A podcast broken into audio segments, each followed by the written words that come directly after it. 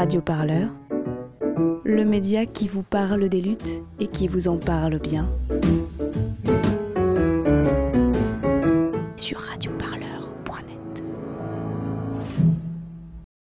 Le déchaînement du monde, sous-titré Logique nouvelle de la violence, euh, et qui est un essai sur les nouveaux circuits de propagation et de dissémination de la violence individuelle et collective aujourd'hui. Et ensuite, on part dans deux directions, une qui est historique, qui est euh, euh, une question que posait autrefois le, le sociologue allemand Norbert Elias, c'est-à-dire ce qu'il appelle le processus de civilisation. Cette thèse-là, je l'interroge, je dis, est-ce que ça marche? Est-ce que ça a marché? Est-ce que euh, la civilisation euh, a gagné? Est-ce que nous sommes euh, civils? Et là, je reprends l'argument sur le capitalisme en disant, il est possible que le stade nouveau du capitalisme dans lequel nous sommes aujourd'hui, hein, le stade Uber, le stade hystérique, le stade des applis qui vous préparent l'apéro pour après le boulot, enfin le stade impensable il y a peu de temps, est inversé le processus de Elias et soit en train de nous déciviliser. Alors attention, pas au sens de Finkelkraut, hein, pas au sens où on devient impoli, mais au sens où il y a une sauvagerie nouvelle liée à la rivalité principielle de tous contre tous, euh, liée à la violence euh, des survies au travail et des formes d'existence aujourd'hui. Euh, et je termine ce livre euh, par euh, son seul chapitre, on va dire, euh, positif, qui est face à ça, face à ce constat désastreux, quel type de contestation s'invente aujourd'hui, comment voilà, les militants et les activistes prennent toutes ces questions. Il n'est pas étonnant que les nouvelles formes de lutte, partout dans le monde, prennent à bras le corps cette question de l'action, y compris de la violence, euh, soient déterminés à ne pas s'en tenir aux mots, aux symboles et à la représentation, mais à inscrire dans leur existence et dans leurs gestes leur contestation, parce qu'ils ont bien compris, eux, que le circuit des énergies violentes étaient en quelque sorte piégées, engorgées, euh, tellement que les gens sont tellement frustrés qu'ils sont prêts à donner leur voix aux fascistes, euh, aux partis d'extrême droite, euh, ou au nihilisme, ou pourquoi pas au, au, djihadisme. Mais alors du coup, si je comprends bien, c'est quand même une nouvelle logique de révolte qui consiste à lier son action à sa propre vie. Alors voilà, face à ce, cet engorgement, ce nouage des, des, énergies collectives et individuelles, il faut proposer un autre euh, déploiement un autre usage de cette énergie, de, toute cette énergie accumulée par la frustration de la vie marchande, qui soit une contestation euh, joyeuse, euh, plus ou moins organisée, hein, ça on laisse la question ouverte, collective, transversale, au présent, c'est-à-dire à la fois dans la vie ordinaire et dans des moments d'exception, et que là, en se réappropriant cette forme d'action, une maîtrise sur sa vie, une forme d'autonomie collective, euh, on, réenclenchera un cercle vertueux euh, de l'action euh, contre le cercle vicieux de la violence.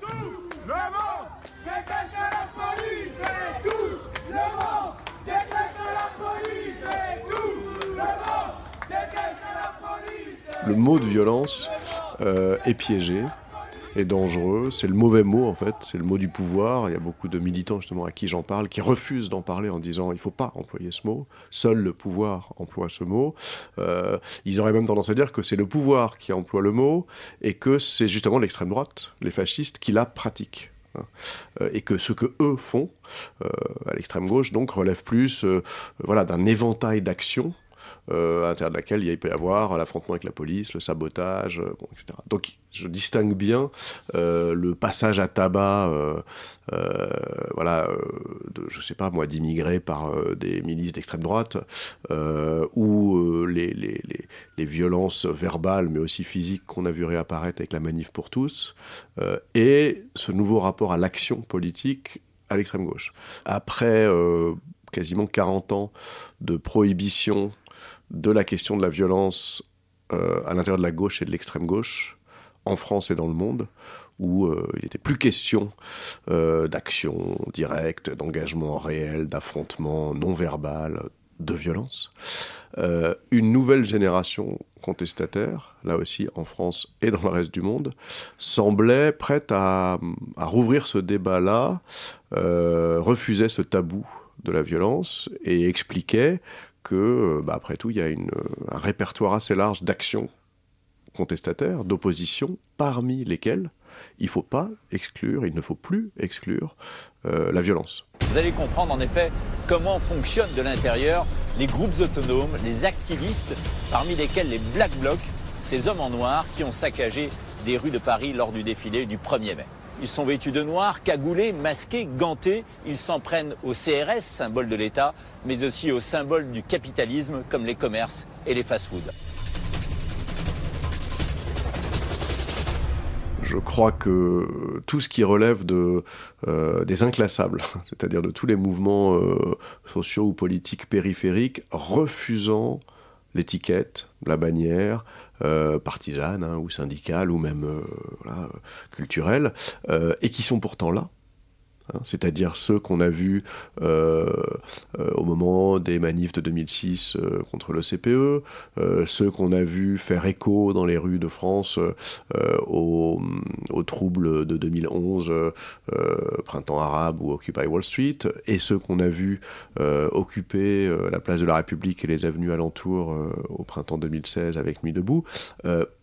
une fois qu'on retire ce qu'on connaît, ce que la police peut nommer et qualifier, ce que les médias ont pu interroger, qui ont les noms de, euh, syndicats, d'associations étudiantes, voire de, euh, de partis politiques ou de, succès d'années de partis politiques. Il reste des gens, euh, alors le fantasme c'est de les imaginer cagoulés, anonymes, voilà, invisibles et imperceptibles, mais non, ce sont des gens qui simplement pensent que se rendre non étiquetable, inclassable, invisible de fait, y compris aux caméras, hein, rôle de la capuche, euh, est tactiquement beaucoup plus efficace que d'affirmer euh, le programme ou, la tactique d'un groupe, d'une association, d'un nom propre, euh, voilà, voire d'un dogme.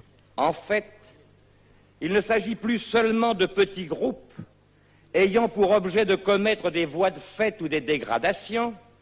On a vu que vous avez les moyens de les poursuivre il est question des dégradations ou des voies de fait qui seraient la conséquence d'un rassemblement plus large qui n'aurait même pas eu L'objet de l'enquête, c'était de, en gros, de distinguer cette nouvelle forme d'opposition ou de contestation à l'extrême gauche de euh, son précédent historique, c'est-à-dire la dernière fois que ça a eu lieu à cette échelle, c'est-à-dire dans les années 70. Et en fait, ça n'a rien à voir. Euh, alors, évidemment, pour qui regarde un peu rapidement, euh, il y a quelques points communs. rhétorique, d'abord, hein, une forme d'anticapitalisme, référentiel, un peu, hein, même si Marx est moins présent dans la génération d'aujourd'hui que dans celle des années 70. Mais euh, les différences principales sont, alors la première, moi celle qui m'a le plus frappé, euh, c'est que les, luttes des années 70 sont des luttes principalement hors sol, proposant assez rhétoriquement une forme comme ça universelle, internationale, générale, transversale euh, de lutte.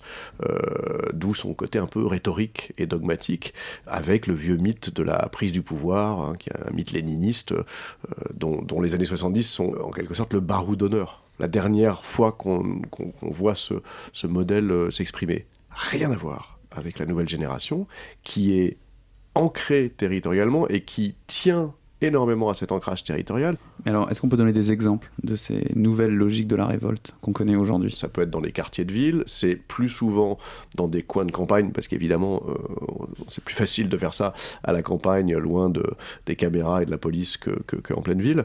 Euh, c'est bien au-delà de, des ZAD, hein. je ne parle pas que des ZAD, qui en sont évidemment un, exemple. Euh, mais j'ajoute tout de suite, c'est essentiel, que cet ancrage territorial est pas conçu comme une essence c'est-à-dire, c'est pas parce qu'on est originaire d'un territoire qu'on va le défendre en agitant ses, euh, causes et ses, principes. Pas du tout. Euh, ces nouvelles formes de lutte relèvent d'une façon de rejoindre un territoire dont on n'est pas, que ce soit les jeunes euh, qui s'installent dans des quartiers de ville pas trop chers et qui se retrouvent effectivement à faire du squat ou, de l'animation de quartier, ou que ce soit justement les collectifs néo-ruraux ou les zadistes, dont, comme vous savez, euh, la majorité des, militants, des habitants, ne sont pas du cru. Ils l'ont rejoint. Et ce geste consistant à rejoindre un territoire est essentiel parce qu'il nous sort euh, du rapport fasciste au territoire, justement un modèle vachement important, je crois, pour cette génération, euh, du moins pour les, pour les Occidentaux, c'est le modèle euh, latino-américain, qu'il faut pas d'ailleurs pas appeler latino parce que latino ça sent la colonie, mais qui est le, modèle des luttes des Indiens donc des autochtones en Amérique centrale et en Amérique du Sud. Et bien sûr, le plus connu d'entre eux, c'est le, mouvement zapatiste au Mexique. je dis ça parce que on dirait que eux, c'est une lutte territoriale essentialisés, puisqu'ils sont indiens mayas et qu'ils ont toujours été là euh, et qui se battent contre les colons depuis 500 ans et que donc voilà, il y a quelque chose de culturel, essentiel.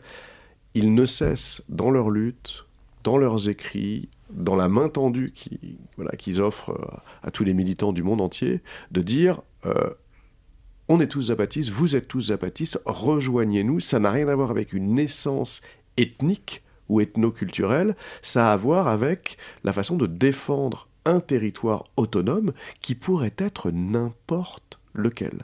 Donc vous voyez la différence entre, un nationalisme essentialisant, c'est mon territoire, je le défends à tout prix, euh, et cette logique-là qui est une logique plus sociale, plus construite. C'est pas du tout une logique essentialisée. En fait, il y a pas de, y a une nouvelle logique de la révolte qui, par exemple, l'occupation de territoire, mais il n'y a pas de revendication claire, il n'y a pas de justification précise. Et est-ce qu'en fait, ça ne veut pas dire que c'est des mouvements un peu nihilistes? Ce que euh, ces mouvements-là euh, montrent, c'est que on peut réinventer des formes d'action politique, vivre au quotidien pendant plusieurs mois, voire plusieurs années, pour le cas, dans le cas des zadistes, donc avec euh, une vraie question de pérennité et d'invention de monde.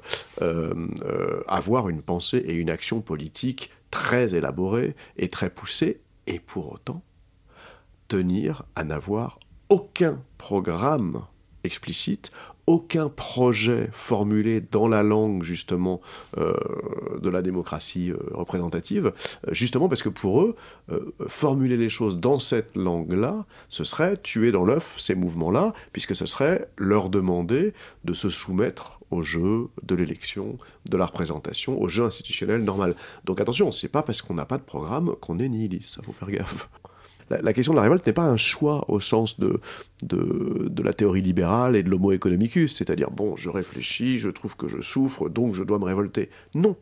Voilà, ça c'est, la limite, c'est une mauvaise lecture d'Albert Camus, quoi. La, question n'est pas, ne relève pas d'un choix subjectif et rationnel, mais d'une masse critique d'insupportable qui débouche logiquement sur une révolte. Encore une fois, qui peut elle-même tomber dans le meilleur comme dans le pire. Radio Parleur, le média qui vous parle des luttes et qui vous en parle bien. Sur Radio